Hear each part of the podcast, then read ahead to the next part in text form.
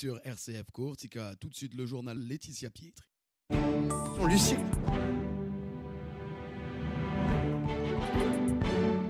Mesdames, Messieurs, bonjour. L'actualité en Corse avec la rixe de Fouriagne et quatre personnes mises en examen hier, dont la victime présumée.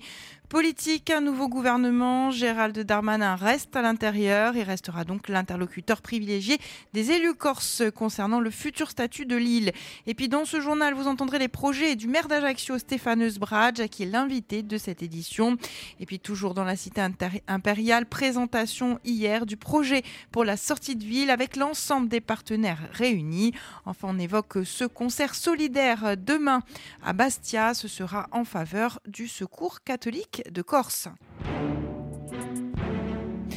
Mais tout d'abord, le procureur de Bastia a annoncé hier soir quatre personnes finalement été déférées dans l'enquête sur la risque de Fouriagne qui s'est produite dans la nuit du 5 au 6 janvier. Trois d'entre elles vont comparaître pour violence volontaire en réunion, ayant entraîné une incapacité totale de travail inférieure à huit jours. La quatrième personne est la victime présumée, poursuivie elle pour port d'armes prohibées de catégorie D, violence volontaire avec arme, n'ayant entraîné aucune incapacité. Rappelons qu'un jeune Corse avait porté plainte pour une agression à plusieurs sur le parking d'un magasin à Fouriagne.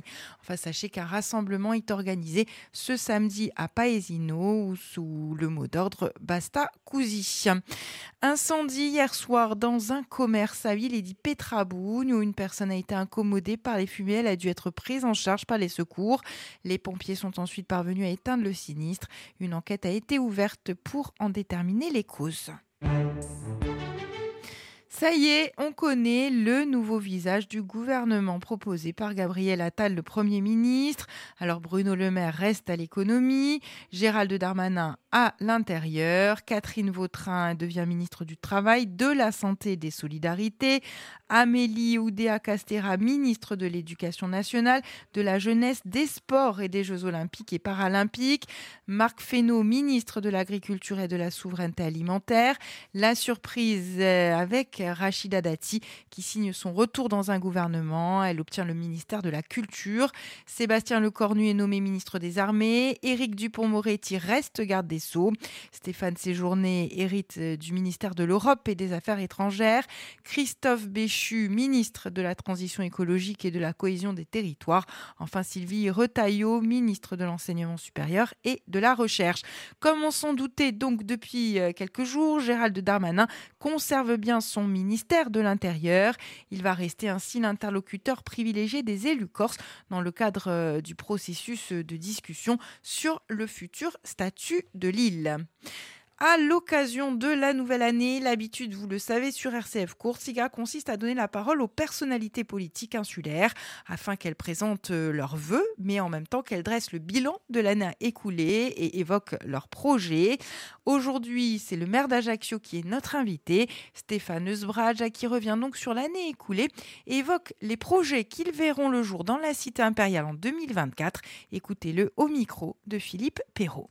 On a pu euh, voir que sur le territoire ajaxien et communautaire, il y avait euh, des euh, grandes réalisations qui illustraient le projet de territoire que nous portons depuis quelques années et des annonces importantes pour l'année 2024 en termes d'aménagement futur. Je pense notamment à la place du Diamant et à la rénovation et l'extension du parking de ce centre-ville. Des grandes réalisations aussi qui vont sortir de terre sur des questions de mobilité puisque nous allons débuter les travaux sur le téléporté. Tous ces grands projets avec les projets d'aménagement futur sur les écoquartiers, sur euh, la citadelle euh, sont euh, des illustrations qui nous donnent une idée de ce que la ville est en train de devenir pour améliorer le cadre de vie des Ajaxiens et des Ajaxiennes bien sûr, mais pour aussi être dans cette démarche dynamique que nous voulons d'une meilleure attractivité et de cette ambition territoriale justement d'avoir un, territoire qui se développe en tenant compte des, inégalités qu'il peut y avoir d'un quartier à l'autre. Et c'est la politique que nous voulons, c'est une politique de prospérité pour ce territoire les grands projets pour 2024 bah, Comme je annoncé, euh, c'est euh, l'aménagement de la place euh, du Diamant, avec ce parti pris très végétalisé. Je pense que c'est une bonne retranscription des, désirs et des attentes des Ajacciens.